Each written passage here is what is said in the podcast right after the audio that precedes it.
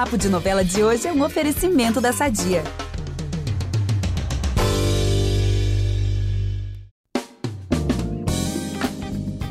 Domingou aqui no feed do Papo de Novela e você já sabe como que é o climinha de domingo por aqui, né? Dia de fofoquinha, spoiler, resumão do que vem por aí nas novelas da Globo. Em Elas por Elas, a Lara se decepciona e demite o Mário, que enfim consegue se declarar para Érica. Em Fuzue, a Preciosa pega todo mundo de surpresa e propõe um acordo de paz-aluna. Oi? Já em Terra e Paixão, a Petra consegue colocar o Dirceu na cadeia. Então vamos que vamos, eu sou Vitor Gilardi, nossa querida Gabi Duarte tá curtindo uma folguinha e eu volto logo depois da vinheta para te contar tudo. Impressionante como o tempo só te valoriza. Porque eu sou rica! Eu sou rica! Pelas rugas de Matusalém, agora a culpa é minha, é isso? A culpa é da Rita! Já começa o episódio com uma bomba que vai cair sobre a Adriana. Gente, ela resolve contar pra Isis tudo sobre a história da gravidez dela, abrindo o jogo mesmo, né? Sobre a paternidade da menina, dizendo que ela não tem certeza de quem é o pai dela. Conta toda a história daquele dia lá da festa, de todas as amigas, em que o Bruno morreu, etc. Ela detalha a história toda direitinho e admite que não sabe, né? Quem é o pai da Isis. Só que. É agora bomba. A Isis apresenta o Sérgio pra Adriana. E a Adriana reconhece o Sérgio como o cara com quem ela se envolveu naquele fatídico dia. Ou seja, ela pensa que o Sérgio pode sim ser o pai da Isis, gente. Lembrando, claro, que o Sérgio é o pai da Helena e é avô do Giovanni, o namorado da Isis. Olha que reviravolta bombástica nessa história. E aí, apavorada com essa situação, a Adriana decide que nunca vai contar pra filha essa história que rolou dela com o Sérgio. E o Sérgio, por outro lado, vai ter a impressão de que conhece também a Adriana de algum lugar. Ou seja, gente, que confusão essa história da paternidade da Isis, porque agora pode ser que de fato ela seja irmã da principal rival dela, né? Que é a Helena, que nem ela nem a Adriana suportam. Na verdade, ninguém suporta, né? A verdade é essa. E tem o rolê todo dele ser avô do Giovanni. Gente, que loucura! Mas olha, o resumo já começou com babado e tanto, só que calma que vem mais por aí a Natália vai dar um flagra daqueles na Carol e no Marcos. Ela vê os dois juntos, se pegando mesmo, e fica arrasada. Por isso, a Natália exige que a Carol se afaste completamente do Marcos, dizendo que ela é muito madura para ele, que essa história não tem como dar muito certo, enfim. E falando ainda em Natália, gente, ela segue investigando, né, a morte do Bruno, e agora na cabeça dela surge um novo suspeito. O Pedro. Pois é, ela vai desconfiar que o próprio irmão possa ter matado o Bruno. Lembrando que o Pedro também era irmão do Bruno. Gente, é que tem essa história que no dia da morte o Bruno e o Pedro brigaram. E agora, com o ranço que o Pedro tem do Marcos, a Natália vai achar isso tudo muito estranho, vai conversar com a Carol sobre essa possibilidade do Pedro ter matado o Bruno. Gente, olha só que loucura. Será que a gente vai descobrir quem é que matou o Bruno? Se é que o Bruno foi matado por alguém meu Deus. É só eito atrás de vixe nessa novela. Então segura mais essa. A Lara demite o Mário e decide se afastar de vez do detetive mais querido da teledramaturgia brasileira. Tudo por conta da Érica. É que o Mário segue sem ter a menor ideia de que a Lara é perdidamente apaixonada por ele. E mais uma vez desabafa com ela sobre o amor que ele sente pela Érica.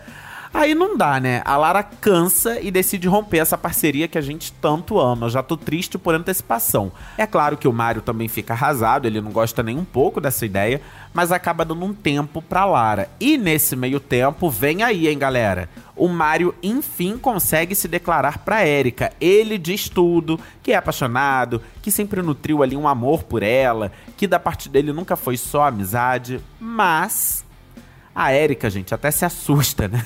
E diz que só vê o Mario como um amigo mesmo. Oh, meu Deus. Foca na Lara, Mario. Foca!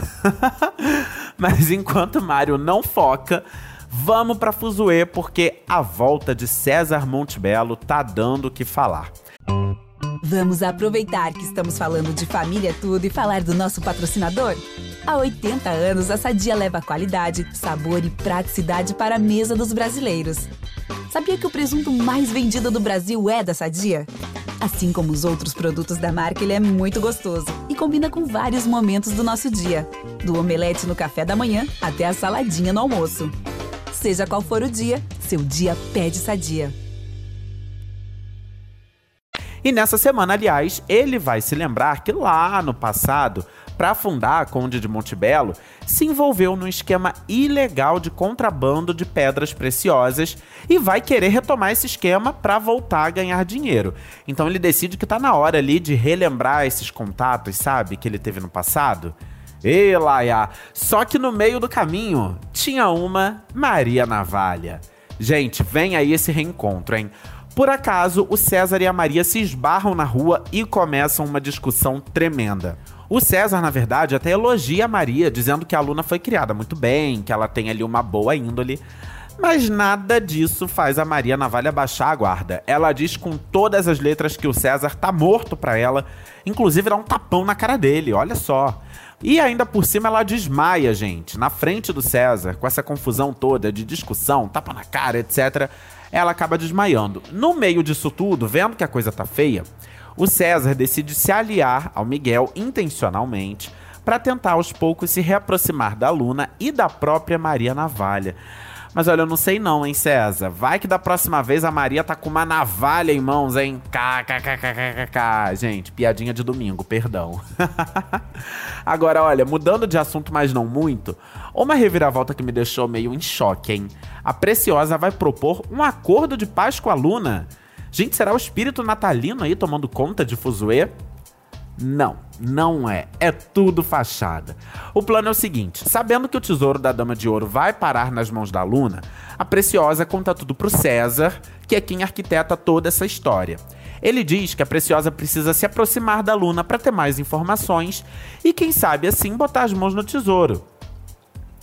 E é aí que surge essa bandeira branca mais falsa que uma nota de 3 reais, né? Gente, será que isso vai dar certo? A Luna é tão esperta. Eu tô achando que não vai rolar muito essa história aí, não, né? Inclusive, já falei e vou repetir. Por mim, esse tesouro vinha parar aqui em casa, que ele ia estar tá super seguro, super bem guardado, tá bom? Eu ia tratar ele com muito carinho. E para encerrar o momento fuzuê, segura que é tiro! O Pascoal sai da cadeia, tenta matar o Merreca, mas atinge quem? Gláucia Corneteira. Que loucura! E esse tiro vai provocar um reencontro aí entre o Merreca e a Soraya. Ela vai atrás dele exigindo que ele largue de uma vez por todas a vida do crime, e o Merreca fica naquela história que a gente já sabe, dizendo que não dá para voltar atrás, que não tem jeito, aquele blá blá blá dele. Até que a Soraya meio que dá um ultimato pro Merreca, né, naquela vibe. Se você me ama, larga o crime agora! Ela diz que ele é muito importante na vida dela. Aí vai rolando aquele climinha. Eles vão se aproximando. Até que. Sim, rola um beijão entre os dois. Gente, será o fim de Soraya e Francisco? Olha, não sei não, hein? Vamos aguardar, mas agora partiu Terra e Paixão, porque pra variar, Nova Primavera tá pegando fogo. A semana já começa com o casamento da Lucinda e do Marino, esse casal lindo que a gente ama enlouquecidamente. Eu amo muito esses dois. Mas o clima de romance na novela dura pouco, porque logo após aí essa troca de alianças, rola a fuga da Aline, né? Aquele plano dela, ela vai direto pro convento, se fingir de freira para ter uma gravidez em paz, bem longe de Antônio La Selva. O problema é que alguns peões do Antônio se infiltram no casamento da Lucinda, ficam de olho ali na movimentação do Caio e da Aline e acabam perseguindo os dois pela estrada assim que eles partem, os peões partem atrás. A sorte é que a Aline percebe a tempo que eles estão sendo perseguidos e o Caio, ele improvisa um plano, ele para no posto de gasolina, entra na lojinha de conveniência e consegue ali se esconder atrás de um caminhão, enrolar os dois, pegar carona num dos caminhões que estão parados ali no, no posto. E aí ele consegue então chegar no convento ele e a Aline chegam lá em paz. A Aline então, sã e salva, vai se fingir de freira. Pelo menos uma boa notícia, né? E por falar em boas novas, pode festejar, porque o Dirceu vai ser preso, ainda bem. O personagem do Heriberto Leão já chegou na semana passada causando uma revolta. Afinal de contas, ele é o assediador da Petra. E olha que ele é o irmão da Irene, tio dela. Mas graças à sororidade, ele vai pro Chilindró. Olha só esse timão que se une contra o Dirceu, galera. Petra, Graça, Flor e Anneli. Juntas, elas bolam um plano para dar um flagra nele e claro, com o Marino envolvido, né, na história para nada sair errado. A polícia tá ali de acordo, dando uma retaguarda ali de bituca para prender o Dirceu. E é nesse momento que a Petra demonstra muita, muita força mesmo. Ela atrai o Dirceu ao rio, onde ela sofreu abuso dele na infância, e ele vai atrás dela, gente. Enquanto isso, o delegado monitora tudo através de uma escuta que ele colocou no brinco dela. E é justamente isso que salva a vida da Petra. Porque o Dirceu ele confessa que abusou não só dela, mas de várias outras mulheres. E nesse momento ele parte para cima da Petra. E aí fica ali uma luta entre os dois. A Petra, claro, muito desesperada. Ele, quando percebe que está sendo vítima de uma armação da Petra, tenta afogar a Petra. Só que gente, ela consegue, com muita sorte e muita coragem também, morder o braço do Dirceu. Ele se machuca, é claro, solta a Petra e aí é a Petra quem consegue virar o jogo. Ela tenta afogar o Dirceu, tenta prender ele ali até o Marino chegar.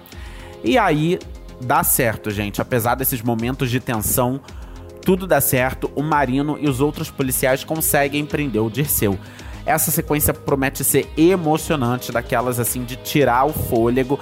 E na cadeia, o Dirceu ainda vai ter que encarar uma visita da Irene, do Antônio e da própria Petra. E eu já digo aqui que ele vai ser completamente humilhado.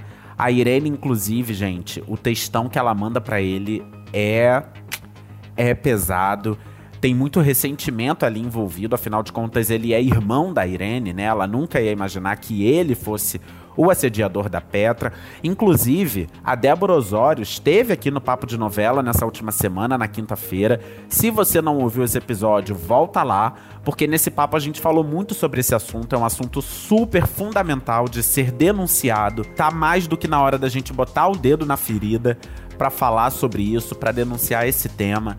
Infelizmente, a gente sabe que grande parte dos casos acontece dentro de casa, acontece é, com assediadores que são próximos à família da vítima.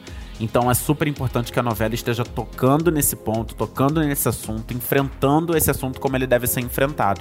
E a Débora, a gente bateu um papo bem grande e bem bacana, bem é, é, interessante sobre esse tema. Ela falou também sobre a preparação dela, né, para viver esses momentos assim de tensão com a personagem dela, uma personagem que não é fácil, que já passou por muito nessa novela e que agora demonstrou toda a coragem do mundo para encarar o abusador dela e colocar ele onde ele merece estar, que é na cadeia. E para fechar o nosso momento fofoquinha, segura essa. O Antônio vai deixar Irene de cabelo em pé ao concluir que quem matou Sidney é a mesma pessoa que matou Daniel. E a gente aqui, eu e você, a gente sabe que foi a Irene. Eita, que ficou feio pra madame, hein? O Antônio tá juntando os pontos aos poucos. E eu não quero nem ver como vai ser quando ele descobrir tudo. Na verdade, eu quero ver sim, tá? Mas para isso, a gente vai ter que esperar um pouco, porque o papo de novela de hoje fica por aqui. Quinta-feira a gente tá de volta com muita entrevista e bate-papo, e todo domingo tem um resumão sobre a semana das novelas. Você não pode perder. Para ouvir os nossos programas, você pode usar o Globoplay ou entrar no G-Show. Nos aplicativos de streaming é só procurar por Papo de Novela. Aproveita, segue o podcast lá na plataforma que você usa, assina lá, porque assim você recebe uma notificação sempre que tiver um novo episódio disponível. Eu sou o Vitor Gilardi, hoje assinei, produzi e apresentei esse episódio do Papo de Novela, que tem edição do Thiago Jacobs. É isso, galera, um beijo, até a próxima!